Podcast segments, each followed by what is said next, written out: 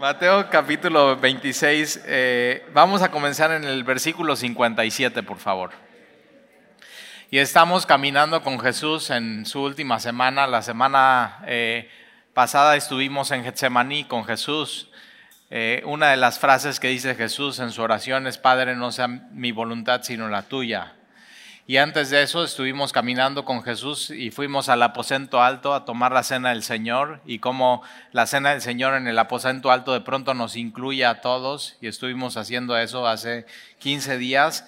Y ahora vamos con Jesús después de Getsemaní llega Judas eh, acuérdate, eh, Judas la última vez que está con Jesús es en el aposento alto, él no toma la cena del Señor, sale, va a entregar a Jesús 30 monedas de plata, es el precio de un esclavo, ese es el precio que estimó el sumo sacerdote y su familia de ponerle precio a Jesús, o sea, ni el precio, el precio de un esclavo pero fíjate, Jesús sí se identifica como un esclavo, como un siervo, y en el aposento alto Jesús lava los pies de sus discípulos, algo que lo hacía el esclavo de más bajo nivel, nadie lo quería hacer. Después de muchos, eh, muchas horas de estar caminando en, Jerusalén y afuera de Jerusalén, usaban ellos chanclas y, pues las chanclas se manchaban y los pies y cuando llegaban a una, a una comida, a una cena, el esclavo de más bajo nivel era el que tomaba una cubeta, se ceñía una toalla y iba uno a uno limpiando los pies. Y cuando están en el aposento alto no hay un esclavo, pero Jesús les quiere enseñar que todos ellos son siervos y él toma la iniciativa y Jesús, mientras o sea, está la cubeta de agua y la toalla a un lado y como que nadie la quiere tomar, ni Pedro ni Juan. Acuérdate, ellos están peleando quién es el mayor, quién es el número uno. Y Jesús, para darles una lección, toma esta cubeta y va uno a uno lavando los pies de Jesús. Judas sale, Seguramente Judas cuando eh, regresa al aposento alto, Jesús ya salió y van cantando el himno, Salmo 118. Dios Jehová es bueno y su misericordia es, para siempre. Y llega a Getsemaní, Jesús está orando, ora su oración tres veces. Pedro, Jacobo y Juan no pueden velar con Jesús ni una sola hora. Eh, Jesús le dice a Pedro, antes de que el gallo cante tres veces, tú me vas a negar. Y Pedro dice, o sea, primero me muero que negarte a ti. Vemos que Pedro está lleno de Pedro, lleno de, su, de, confianza en sí mismo y una de las cosas que va a pasar con Pedro en el pasaje de hoy es que Pedro se va a vaciar por completo de sí mismo y, tiene que ser llenado del Espíritu. Y es algo que tenemos que aprender tú y yo en nuestras vidas. Realmente cuando somos débiles es que somos fuertes y cuando nos creemos muy fuertes y que, y que no, o sea, estamos bien, es donde tenemos más riesgo y tenemos que poner atención. Por eso Pedro al final, en su carta en primera de Pedro, dice, velad y orad para que no caigas en tentación. Y Jesús, una de las cosas que le dice a Pedro y a sus discípulos es, el espíritu está dispuesto, o sea, sí queremos y sí la intención es buena, pero no te puedes quedar en eso, la carne es débil.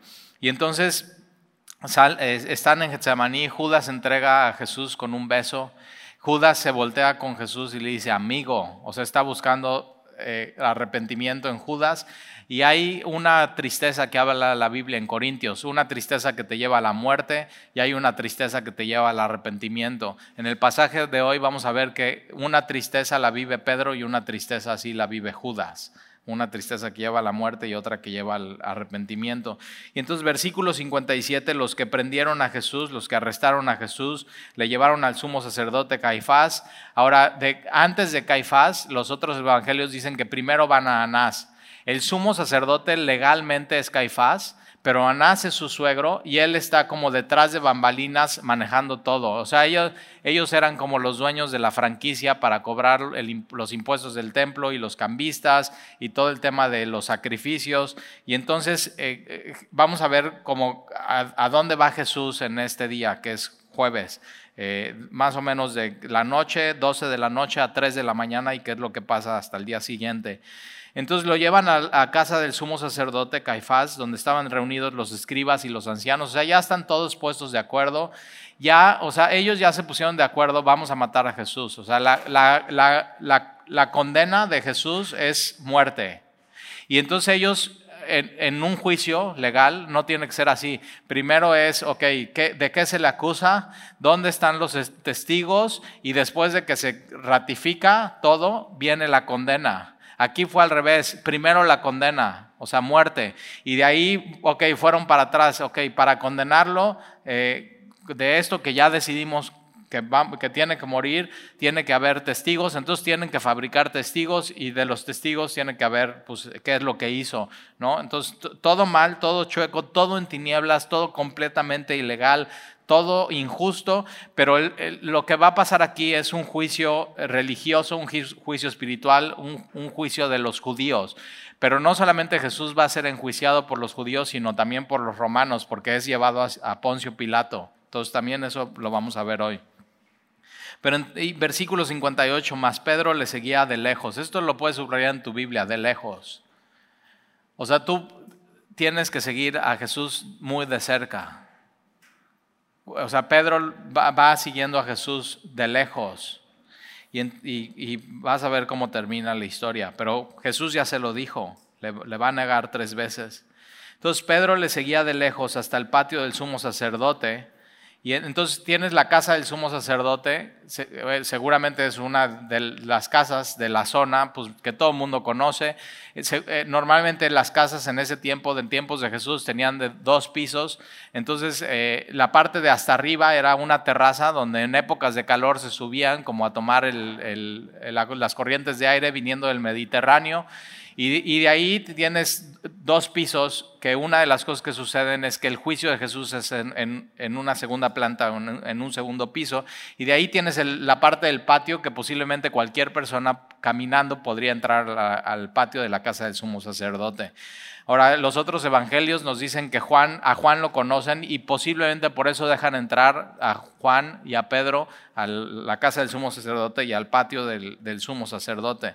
Y entonces Pedro le seguía de lejos hasta el patio del sumo sacerdote y entrando se sentó con los alguaciles. Y yo digo, Pedro, ¿qué haces sentado ahí? Salmo capítulo 1. O sea, que no, no sentado en silla escarnecedores. Y estos hombres escarnecieron a Jesús y iban a seguir escarneciendo a Jesús y iban a levantar falso testimonio contra él. Y Pedro se sienta ahí con los alguaciles para ver el fin, o sea, como de manera pasiva cómo va a acabar la cosa.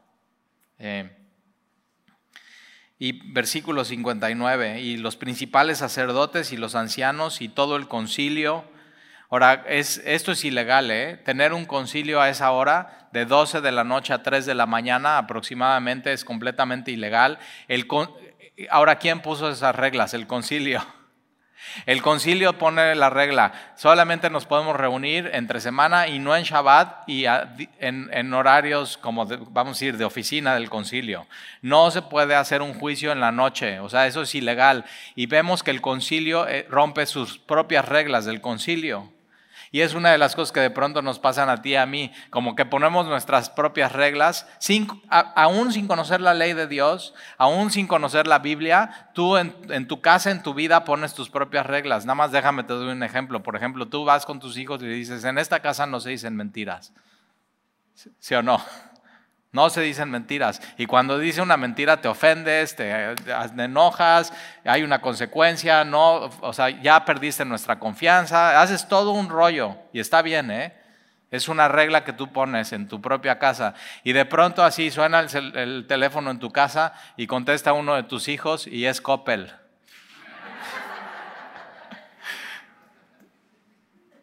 ¿Y quién es, mi amor? Es Coppel. Diles que no estoy y tú mismo rompes tu propia regla de no mentiras en la casa, ¿te das cuenta? Entonces ellos es, eso, es la, religión organizada poniendo sus propias reglas y sus propias normas y ellos no pudiendo cumplirlas. Por eso Jesús dice, o sea, eh, eh, han puesto los fariseos y los escribas cargas pesadas sobre la gente que ni ellos pueden llevar. Por eso la salvación no es por obras, porque no puedes cumplir ni las tuyas propias si no es por fe en Jesucristo. Nadie, nadie se puede salvar por medio de reglas y normas, y, o sea, no, no, no los puedes cumplir, ni, ni, tus propias reglas de pronto has podido cumplir. Y entonces el concilio eh, está, ahora, ¿qué es el concilio? Son 71 personas, hombres, ancianos, líderes, que tenían una influencia en su comunidad. Ahora en el concilio solamente eran en el templo, pero de pronto llevan el concilio a casa del sumo sacerdote. Entonces tendrías de un lado 35 eh, ancianos o líderes, de otro lado 35 ancianos o líderes, el sumo sacerdote eh, sentado en medio y el acusado en medio, así como un semicírculo y el acusado en medio. Y de pronto ponen a Jesús como acusado en medio para ser juzgado. Ahora ellos no se, no se están dando cuenta, pero realmente mientras ellos están juzgando a Jesús, ellos realmente son los que están siendo juzgados por eso que ellos están haciendo. Pero, o sea, todo eso está sucediendo eh, en, el, en, el, en el concilio, los líderes religiosos de ese tiempo. Y entonces, eh, y entran, eh, versículo 59, y todo el concilio, y buscaban falso testimonio contra Jesús. O sea, no están buscando la verdad. Están, ¿Qué están buscando? No están buscando testigos. Están buscando falso testimonio porque ellos saben, Jesús se presentó delante de ellos durante tres años y medio. Lo conocían, escucharon, fueron, eh, ellos tenían la responsabilidad de que un maestro nuevo se levanta. Juan el Bautista, vayan a ver qué está predicando en el Jordán. ¿Por qué está bautizando a la gente? ¿Por qué la gente está viniendo? Igual que Jesús. Y Jesús estuvo con ellos y, su, su ministerio era público, nada era oculto, todo lo dijo a la luz. O sea, no había, no, había algo oculto y así tiene que ser el cristianismo. O sea, todo a la luz, todo como es, toda la enseñanza, toda la doctrina. No hay niveles, no hay pasos, no, no, es, no es gnosticismo de que ahora que sé esto quiero saber algo más. No, todo, o sea, todo el evangelio estaba claro. Y entonces están buscando falsos testimonios porque no hay verdaderos testigos que hablen contra Jesús en un juicio. O sea, esto da testimonio que no podían encontrar dos testigos que hablaran mal en contra de Jesús en cuanto a la ley religiosa y moral de Israel, en cuanto a la Biblia. No lo podían acusar de absolutamente nada. Y tú y yo necesitábamos un Salvador así, sin tacha, sin mancha, que no solamente o sea, cumpliera sus reglas, sino las reglas que Dios había establecido y morales y de, y, de la Torah, de todo, o sea, de absolutamente todo. Y entonces buscaban falso testimonio contra Jesús para entregarle a la muerte. Ahí está. Ellos están buscando testigos para qué? Para cumplir lo que ellos quieren hacer. O sea, están usando la ley para, sus, para su propio beneficio, para hacer lo que, lo que ellos quieren, para entregarle a la muerte. Y versículo 60, y no lo hallaron. Subraya eso tu Biblia. No lo hallaron. No encontraron dos testigos que hablaran mal de Jesús.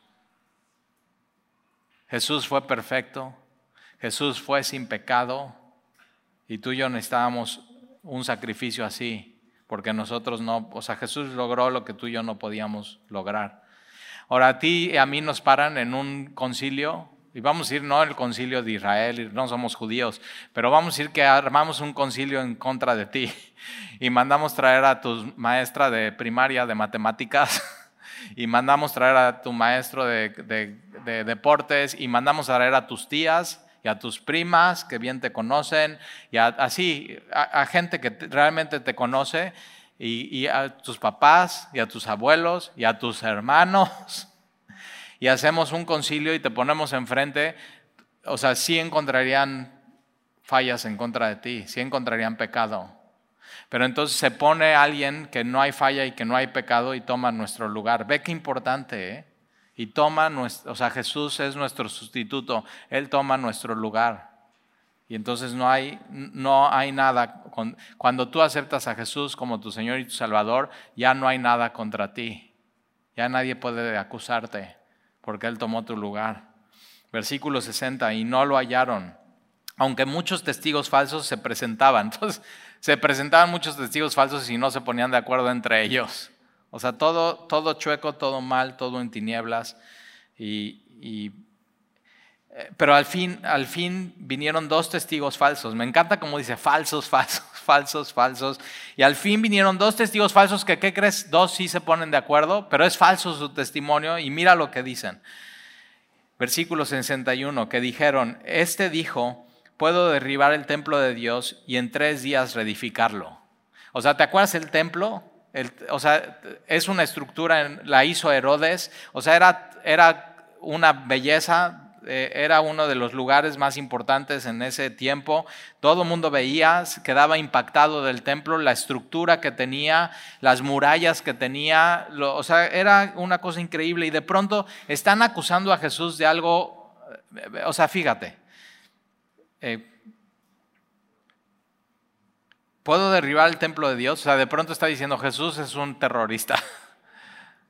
O sea, quiere derribar. Ahora, ¿cómo va a derribar? En ese tiempo no había TNT, no había, eh, o sea, no había, no había bombas. ¿no? ¿Cómo va a derribar el templo? O sea, uno solo. Pero le están acusando, puede, puede derribar el templo de Dios y en tres días reedificarlo o edificarlo. En tres días. El templo de Herodes Tardaron 80 días en edificarlo y decir, está la obra terminada. Y de pronto están acusando a, Jesús que en tres días va a levantar lo que en 80 días ellos, los romanos, con todo el poder y con todo el dinero y todos los recursos levantaron. O sea, es ridículo, es, es tonta esa acusación. O sea, si Jesús hubiera dicho eso, no dices, hay que acusarle reo de muerte, sino dices, llévenlo al manicomio. O sea, está loco. Por eso Spurion, un predicador de hace muchos, de mucho tiempo, dice, Jesús hay tres opciones de él. O es un lunático, o es un mentiroso, o es el Señor, es el Cristo. Y tienes que tomar una determinación entre esas tres, o sea, no puedes no, no, puedes no tomar una decisión. O estás con Jesús o estás en contra de Él. Ahora, ¿de dónde viene esa acusación que ellos dicen? Bueno, vamos por favor allá adelantito a Juan capítulo 2, porque es, es, muy importante de dónde viene esta acusación que le hacen a Jesús y que dos sí se ponen de acuerdo. Al principio del ministerio de Jesús, una de las cosas que hace es que entra al templo y vuelca las mesas de los cambistas y, así está, eh, eh, tiene celo del templo y le dicen, y Jesús dice, quita esto, no hagas de mi casa una casa de mercado. Y el celo de Dios está en Jesús. Y entonces versículo 19 de Juan capítulo 2, versículo 19, dice, respondiendo Jesús y les dijo, destruid este templo y en tres días lo levantaré. Ahí está. Ahora, eh, pero fíjate, ellos están pensando que Jesús dijo, destruyan este templo, ni siquiera dijo que él lo iba a destruir, sino dice, destruyan este templo y en tres días lo levantaré. Pero Jesús no está diciendo eso, sino Jesús está diciendo, destruyan este templo. O sea, este tabernáculo, esta casa de campaña. Acuérdate, en el Éxodo Dios moraba en una casa de campaña, la gloria de Dios estaba ahí. ¿Y qué pasa con Jesús? Que Él toma un cuerpo, es su, casa de campaña, y pone ahí su espíritu y su persona y, todos sus atributos y viene a morar en este, en este, mundo. Y Él estaba hablando de su resurrección. ¿Y quién, y quién iba a destruir ese templo? Ellos mismos. Jesús desde el inicio de su, ministerio ya sabe a qué vino. Vino a morir por ti y por mí. Entonces Jesús dice, destruyan este templo y en tres días lo levantaré. Dijeron luego los judíos, en 46 años fue edificado este templo. Entonces ve, ahí está, sí saben, en tiempos de Jesús llevaba 46 años edificándose el templo de Herodes, pero no se terminó en tiempos de Jesús. Todavía después fue hasta antes del año 70, que antes de que, el, general Tito llegara y destruyera el templo, hasta ese tiempo terminan, ya por fin ya va, ya terminado el templo. Entonces duraron 80 años, pero en ese tiempo, fíjate, llevaban 46 años edificando el templo. Y tú en tres días lo levantarás. Ahí está versículo 21, más él hablaba del templo de su cuerpo. Y ahí está la aclaración. Entonces vamos a regresar a Mateo capítulo 26. Mateo capítulo 26. Entonces es una, o sea, es una falsa, falsa, acusación, simplemente le quieren dar la vuelta. Lo que ellos quieren lograr es, es matar a Jesús, callar a Jesús, matar a Jesús. Y versículo 62, y levantándose el sumo sacerdote, ahora, esta, esta acusación, el sumo sacerdote se da cuenta, esa acusación no la puedo, ¿cómo, voy a decir eso? Que en tres días, eso no es una acusación, eso al manicomio, no es para muerte. Entonces el sumo sacerdote sigue buscando y sigue empujando, o sea, ¿cómo matamos a este hombre? O sea, ve hasta dónde llega la mente del sumo sacerdote aquí. Y entonces... Eh, Levantándose el sumo sacerdote le dijo, ¿no respondes nada? ¿Qué testifican estos contra ti? Versículo 63 más Jesús callaba. Jesús en medio del, del concilio, del Sanedrín, en su juicio moral y religioso, podía haber dicho muchas cosas, pero ya las dijo. Durante tres años y medio estuvo con su vida dando un sermón.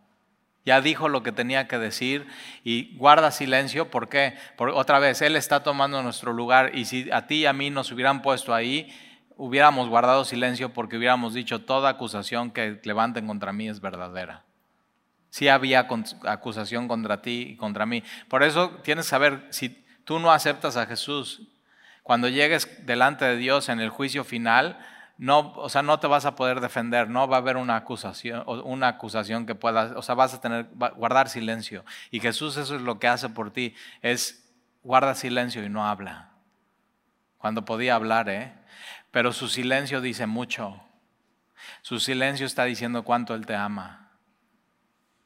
Mira, vamos a Isaías 53. Casi a la mitad de tu Biblia está Salmos y adelante de Salmos está Proverbios, Eclesiastés, Isaías. Isaías 52 eh, al final y 53 es un texto que tienes que leer y releer y releer. Es una foto de Jesús en Getsemaní, en la cruz y en su resurrección, en el Antiguo Testamento. Isaías 53. Vamos a leer desde el versículo 3.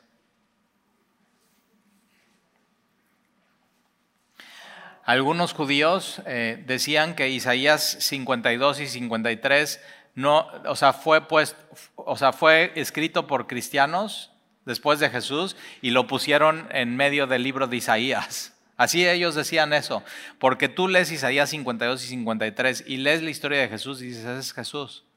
Y entonces ellos acusaban a los cristianos de haber insertado en el Antiguo Testamento Isaías 52 y 53. Y entonces descartaban eso, pero después vinieron el descubrimiento en las cuevas de Qumran y uno de los rollos mejor conservados en, estas bóvedas, en estas cuevas, fue Isaías y uno de los mejor conservados de Isaías fue Isaías 52 y 53. Y cuando leen eso y ven, ok, esto que no fue descubierto hasta mucho, o sea, hace algunos años y, data del tiempo antes de Jesús. Está hablando de Isaías 52, 53. Entonces no fue insertado ahí, sino fue una realidad. Y entonces ya ahora se sacan de la manga y dicen, bueno, no, es que Isaías 52 y 53 no habla de Jesús, sino del pueblo de Dios, un pueblo personificado en, en un pueblo que sufre. Y yo digo, no, no es cierto, habla de Jesús. Y, y mira, Isaías 53, versículo 3 despreciado y desechado entre los hombres. Ahí está. Jesús fue desechado y despreciado entre los hombres. Y Jesús ha sido desechado y despreciado entre los hombres hasta en nuestra generación. despreciado y desechado. Es más, y tú sabes, tú antes de conocer a Jesús, Jesús estaba en lo último de tu lista. Y de pronto ahí está. El que fue desechado y despreciado es tu Salvador. Entonces, despreciado y desechado entre los hombres, varón de dolores, experimentado en quebranto. Y como que escondimos del el rostro. Y cuando leemos y vamos a ir con Jesús al el Calvario y vamos a leer lo que sufrió y vamos a ver qué es lo que le pasa en, y, es tan crudo o sea, como la Biblia lo expresa, que tú estás así, o sea, no, no quiero ni pensar, ni quiero imaginar, ni quiero ver. Y se cumple Isaías 53, así como escondimos su rostro de él. No, no, no, no, no, no. No, ¿cómo le hicieron eso? ¿Cómo le hicieron eso?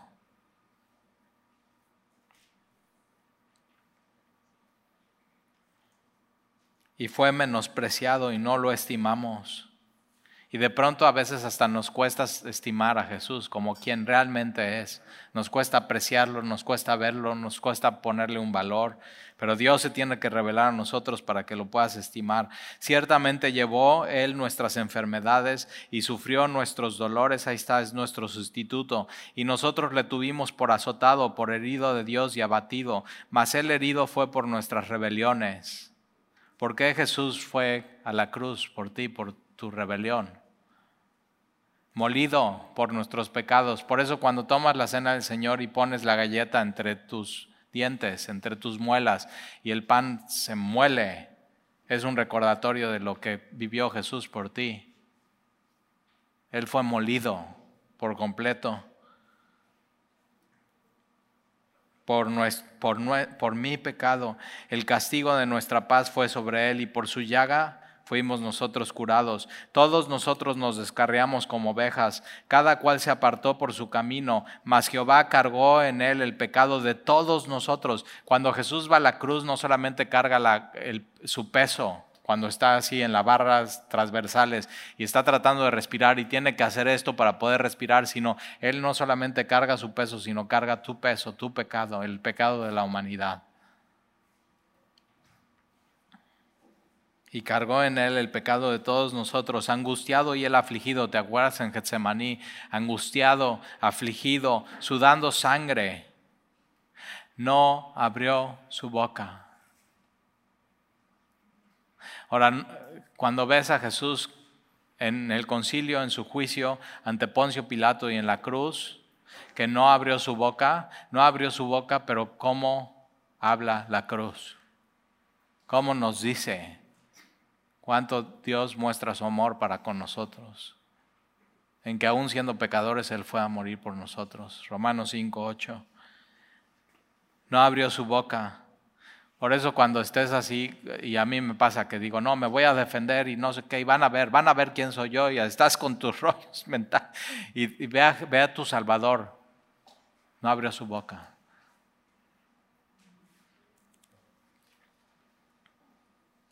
Como cordero fue llevado al matadero, cordero sin mancha y sin pecado.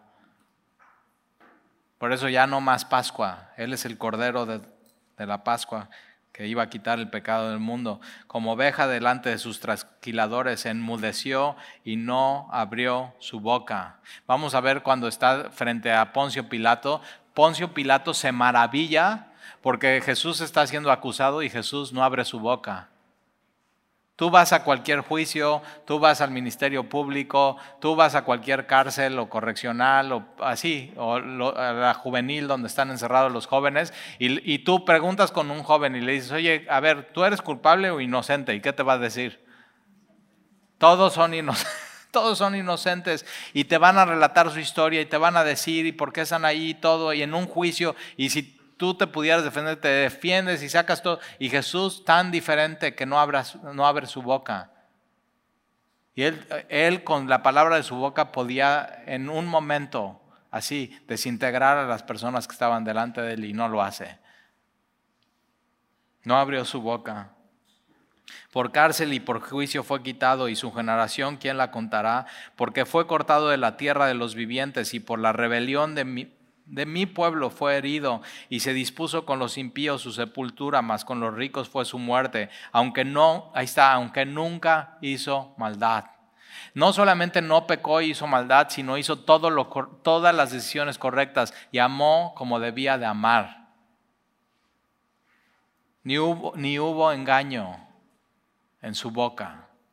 Ahora vamos a regresar a Mateo capítulo 26 este es Jesús, este es nuestro Salvador, este es nuestro Dios, esto es lo que hizo por nosotros.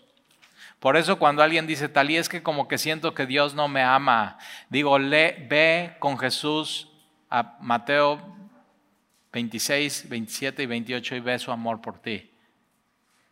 No importa que no sientas, es que veas lo que Él hizo por ti. Ve su entrega, El, valor que tuvo para hacer esto, para contigo. Ve, él tomó esa, y la, acuérdate, la decisión la tomó en Getsemaní. Simplemente lo que está sucediendo es lo que él ya había decidido hacer, amarte. Mas Jesús, versículo 63, más Jesús callaba. Y entonces el sumo sacerdote le dijo, te conjuro por el Dios. Entonces el sumo sacerdote mete a Dios. Como que se le están cerrando las puertas, o sea, como que no lo puede acusar. Ya está todo el Sanedrín, ya está aquí todo, ya. Y no pueden, y no pueden, y no pueden. Entonces ya está desesperado y dice, ok, y no habla, porque si hablara, entonces a ver si, le, si con lo que él dice es, es su testimonio. O sea, ¿qué dices? ¿Qué dices Jesús? Y entonces el, sumo sacerdote usa una regla que ponen ellos, que si te estamos juramentando en el nombre de Dios, tienes que hablar porque si no estás pecando. Y le dice, te conjuro por el Dios viviente que nos diga si tú eres el Cristo, el Hijo de Dios. Y Jesús le dijo, tú lo has dicho. Es, tú lo has dicho es un hebraísmo para decir sí soy. Sí, lo, que tú has dicho, eso es. Entonces Jesús delante del Sanedrín claramente está diciendo, yo soy el Cristo, yo soy el Mesías, yo soy el Hijo de Dios. Y, y, no se queda ahí lo que Jesús dice, porque les dice, y además os digo, o sea, no solamente, ya voy a hablar y voy a decir esto, pero es, pero es con juramento delante de Dios, ¿eh? Tú lo has dicho y además os digo que desde ahora veréis al Hijo del Hombre sentado a la diestra del poder de Dios y viniendo en las nubes del cielo. Acuérdate, él está, Jesús está parado y está siendo enjuiciado y todos los demás están sentados porque se sentaban a juzgar. Y Jesús está diciendo, no solamente soy el Cristo, el Hijo de Dios, sino soy el juez. Ustedes piensan que ustedes me están enjuiciando a mí, pero al final yo los voy a enjuiciar a ustedes. Una advertencia. Jesús es el Salvador y había venido como Salvador, pero un día Jesús vendrá como juez. y es una, o sea, este versículo se lo sabían ellos, es Daniel capítulo 7 hablando de Dios como Mesías y como juez. Y Jesús dice, sí, soy ese. Versículo 65, entonces el sumo sacerdote escucha eso y rasga sus vestidos, así, todo un show, ¿eh? Ah, rasga sus vestidos. O sea, no inventes, ya era lo que querías, ¿no? O sea, como sentido contra Dios, completamente un hipócrita. Entonces, rasga sus vestidos diciendo, ha blasfemado.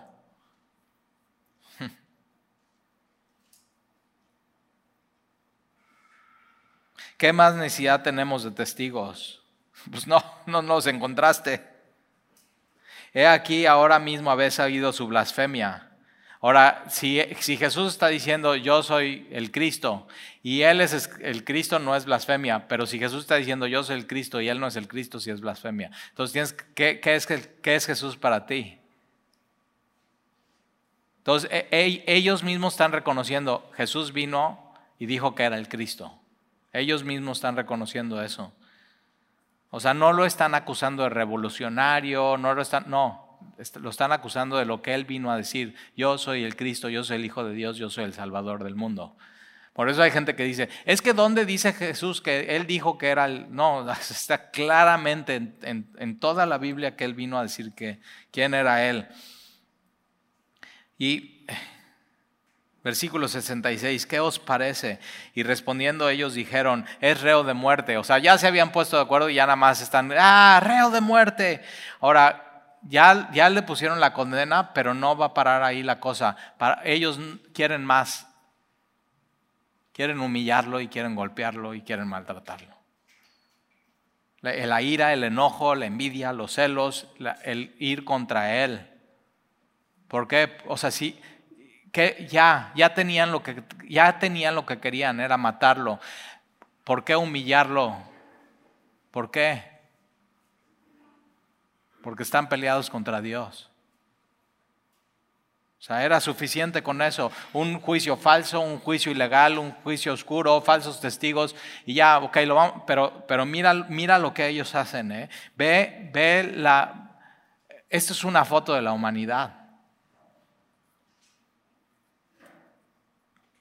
Entonces, versículo 67, entonces le escupieron en el rostro.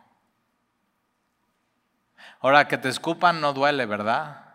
O sea, no, es agua, es baba, pero ¿cómo humilla? Y están humillando a Jesús.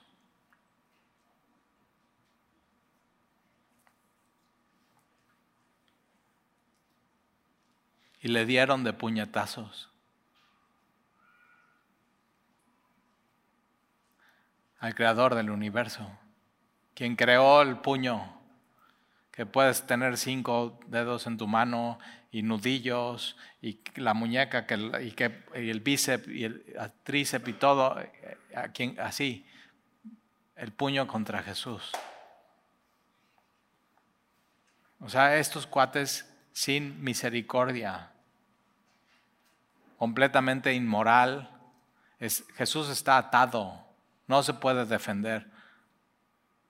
Y no abre su boca y solamente está recibiendo eso que tú y yo merecíamos.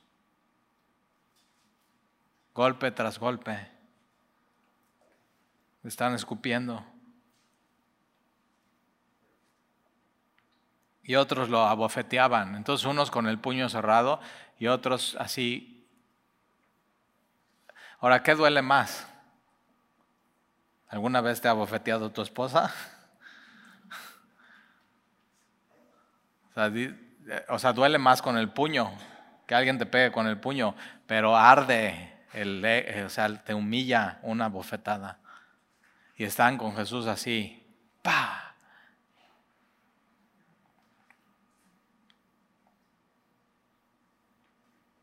Versículo 68 diciendo, profetízanos.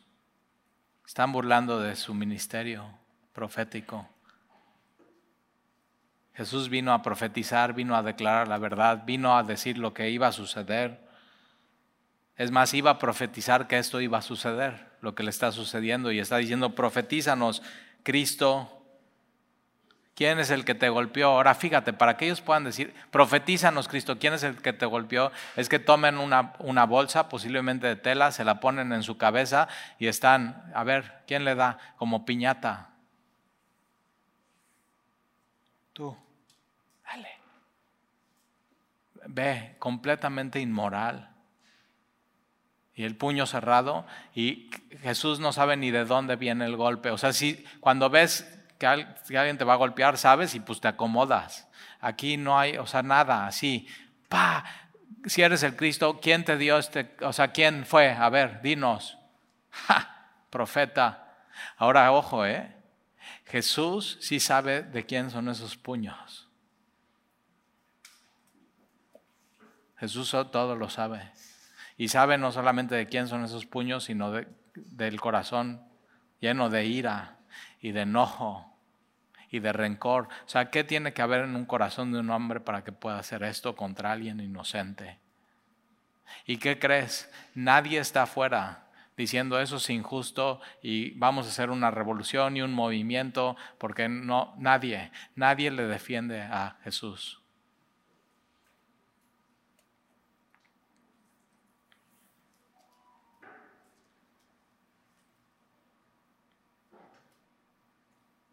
Versículo 69.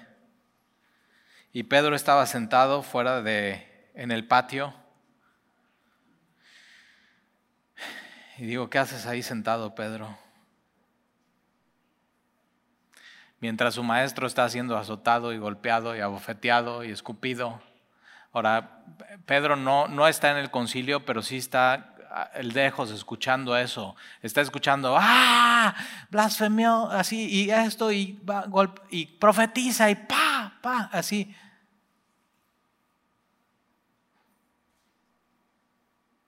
Y se le acercó una criada, una, una muchacha, una muchachita del sumo sacerdote, diciendo, tú también estabas con Jesús el Galileo.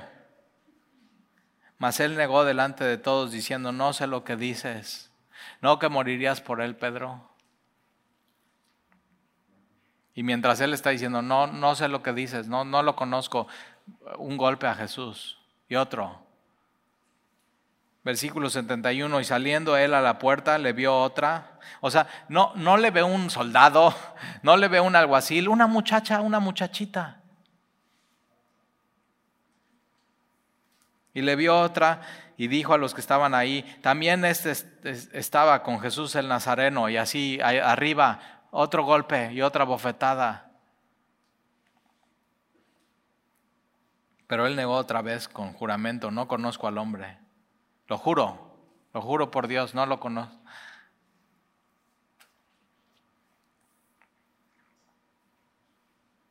Ahora Jesús ya se lo había dicho, ¿eh? que eso iba a suceder.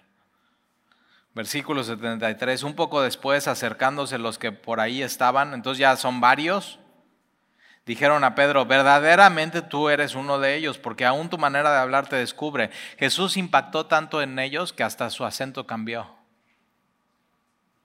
Tú hablas como ellos, tú hablas como Jesús. Entonces él comenzó a maldecir, a no hablar como Jesús y a jurar, no conozco al hombre. Y eh, mientras tanto así, Jesús siendo azotado y ya saliendo.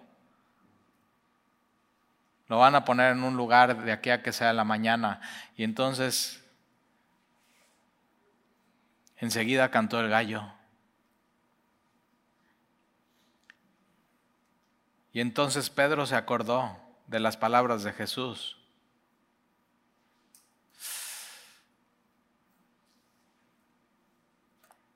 Ahora, hay un detalle en el Evangelio de Lucas. Es un pequeño detalle, pero muy, muy importante.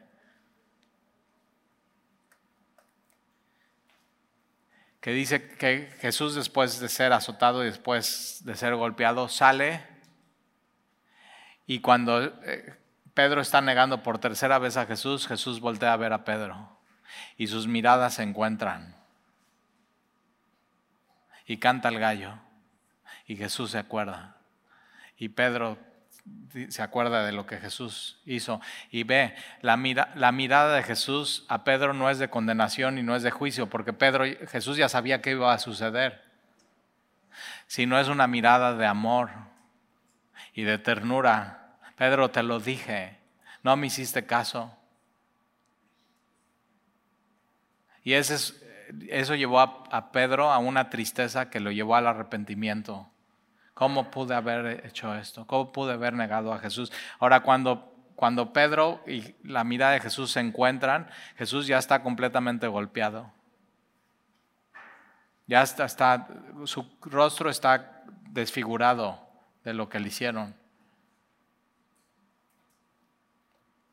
Y Jesús en ese momento voltea a ver a Pedro y le ama. Cuando pecas en tu vida, Jesús te está viendo y no con una mirada de condenación, sino con una mirada de amor.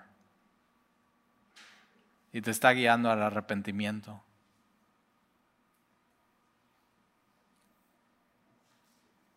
Y saliendo fue Pedro y lloró amargamente. La tristeza que lleva al arrepentimiento, no la tristeza que lleva a la muerte.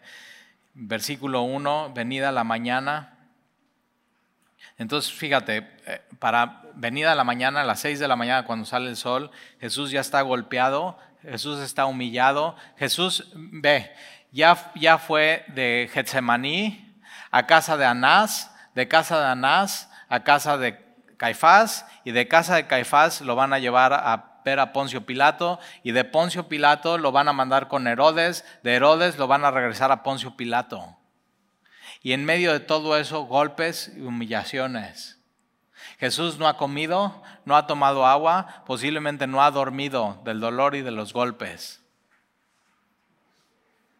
Y entonces venida la mañana todos los principales sacerdotes y los ancianos del pueblo entraron en consejo contra Jesús, que no ya había sido el juicio, lo están haciendo legal. Entonces lo llevan al, al templo y oh, ya, ok, vamos a juntarnos y, hacen legal, ponen los sellos, ya. Pero ojo, ¿eh? el Sanedrín no puede acusar a Jesús y matarlo. No hay, ellos no tienen autorización de Roma de pena de muerte. Entonces tienen que presentarlo ante Poncio Pilato y todavía se tienen que poner de acuerdo de qué lo van a acusar. Porque si llegan con Poncio Pilato, con Jesús, dicen, es un blasfemo. Poncio Pilato va a decir, ¿yo qué? Yo soy ley romana. A mí no me metan en sus cosas de Dios. Entonces tienen que poner de acuerdo en qué van a acusar. Entonces Jesús fue acusado ante el Sanedrín de manera moral y espiritual y ante Roma. de manera judicial. Así fue completamente acusado y tomando nuestro lugar. Por eso cuando alguien llega a ti y si tú estás en Cristo ya no hay acusación en tu contra, ni manera espiritual, ni manera legal, ni manera, nada. O sea, completamente perdonado. Y entonces entró el consejo contra Jesús para entregarle a muerte y le llevaron atado, ahí está, fíjate, atado, golpeado, deshidratado, humillado como un criminal y le entregaron a Poncio Pilato, el gobernador.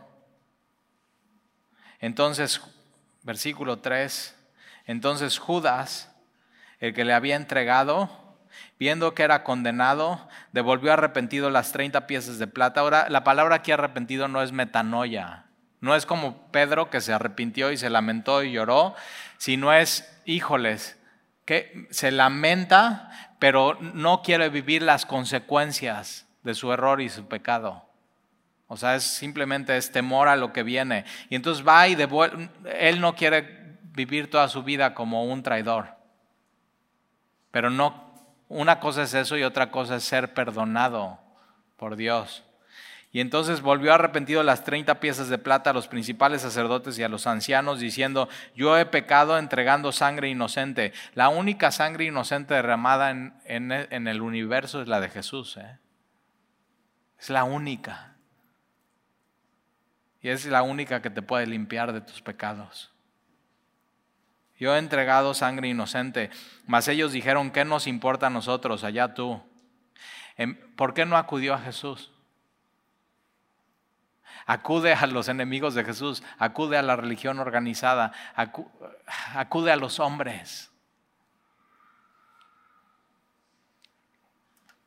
No cometas ese error cuando peques.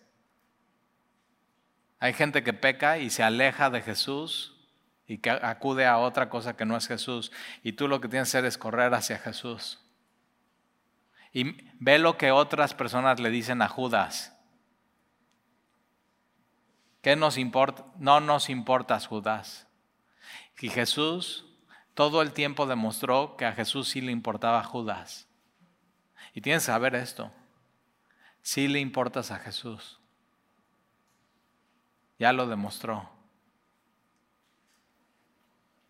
Le dicen, allá tú. Y arrojando las piezas de plata en el templo, salió, se fue y se ahorcó. Nunca es el plan de Dios para alguien suicidarse. Si tú de pronto has tenido esos pensamientos en tu vida, de ya es mejor quitarme la vida, no valgo nada, sientes una culpa, no, no es el plan de Dios. El plan de Dios es que tu tristeza te lleve al arrepentimiento y eso te lleve y te empuje hacia Jesús, hacia la vida, hacia la vida eterna, nunca hacia la muerte. Entonces la próxima vez que pase eso por tu mente, no viene de Dios y corre a Jesús. Él es, él es el Salvador, Él es el que da vida. Y entonces eh, ve cómo termina Judas, se fue y se ahorcó. Y versículo 6, los principales sacerdotes tomando las piezas de plata, que 30 piezas de plata, el precio de un esclavo, dijeron, no es lícito, o sea, estos cuates, doble moral. No, no es lícito tomar esas monedas, pero sí es lícito falsos testimonios, sí es lícito acusar a un hombre inocente y matarlo. ¿Te das cuenta? Ve, pero eh, no es el mundo así. No es, no es, lícito echarlas en el tesoro de las ofrendas porque es precio de sangre. Y después de consultar, compraron con ellas el campo del alfarero para sepultar a los extranjeros, por lo cual aquel campo se llama hasta el día de hoy campo de sangre. Así se cumplió lo dicho por el profeta Jeremías cuando dijo, y tomaron las treinta piezas de plata precio del apreciado, según precio puesto por los hijos de Israel, y las dieron para el campo del alfarero como me ordenó el Señor.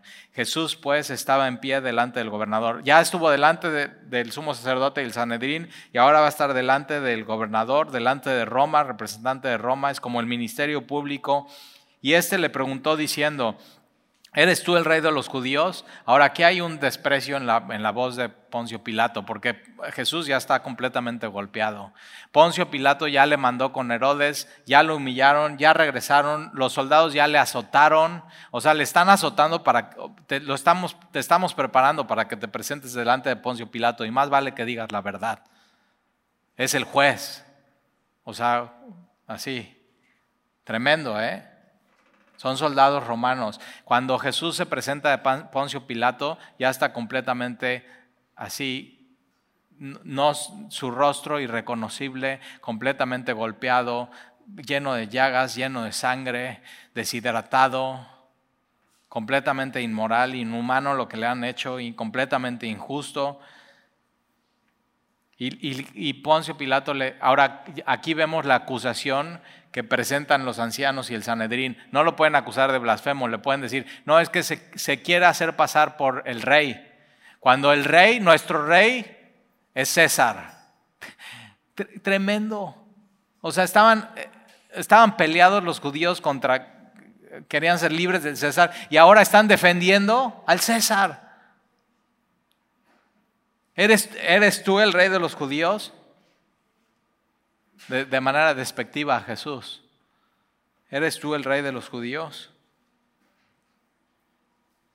Y Jesús le dijo, tú lo dices otra vez. Sí soy. Y siendo acusado por los principales sacerdotes y por los ancianos, otra vez nada respondió. Y Pilato entonces le dice, no oyes cuántas cosas testifican contra ti. En un juicio, él en un juicio cualquier acusado se, se defiende y Jesús no se defiende. Jesús guarda silencio, pero otra vez su silencio habla mucho y nos dice mucho hoy a nosotros que nos ama.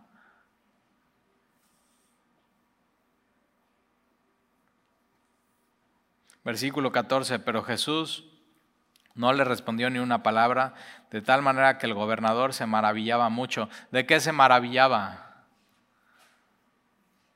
¿De su gentileza? ¿De su humildad? ¿De su carácter? ¿Cómo puede estar aquí? Lo están acusando y no dice nada. Y a, ti, a mí, leer un pasaje así nos tiene que maravillar su amor su entrega, lo que Él hizo por nosotros. Y te muestra cómo es el corazón de Dios. Y Poncio Pilato se maravilla mucho. Y la próxima semana vamos a ver qué es lo que sucede. Poncio Pilato no encuentra ninguna falta en Jesús. Nada. Entonces el Sanedrín, ninguna falta espiritual, y de la ley contra Jesús y Poncio Pilato ninguna ley civil y romana contra Jesús, sin pecado, sin mancha. Y a pesar de eso, Él poniendo su vida por nosotros. Mas Dios muestra su amor para con nosotros en que aún siendo pecadores, Cristo murió por nosotros. Ahí está. Ve, su silencio habla mucho hoy. Te está diciendo una vez más, mira cuánto te amo. ¿Oramos?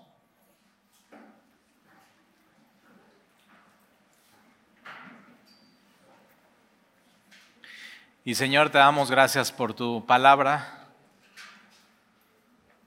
Gracias por tomar, Jesús, nuestro lugar y ir al juicio por nosotros y no, no abrir la boca, sino ser nuestro sustituto y, y ser condenado en nuestro lugar para que nosotros hoy podamos escuchar de ti. No hay condenación para los que están en Cristo Jesús. Y Señor, de pronto leemos este pasaje y sí nos vemos ahí. Porque antes éramos enemigos tuyos y sí nos vemos pecando y, y escupiéndote y cerrando el puño y golpeándote. Y toda nuestra ira y nuestro enojo y nuestro egoísmo y nuestros celos así escupiendo tu rostro.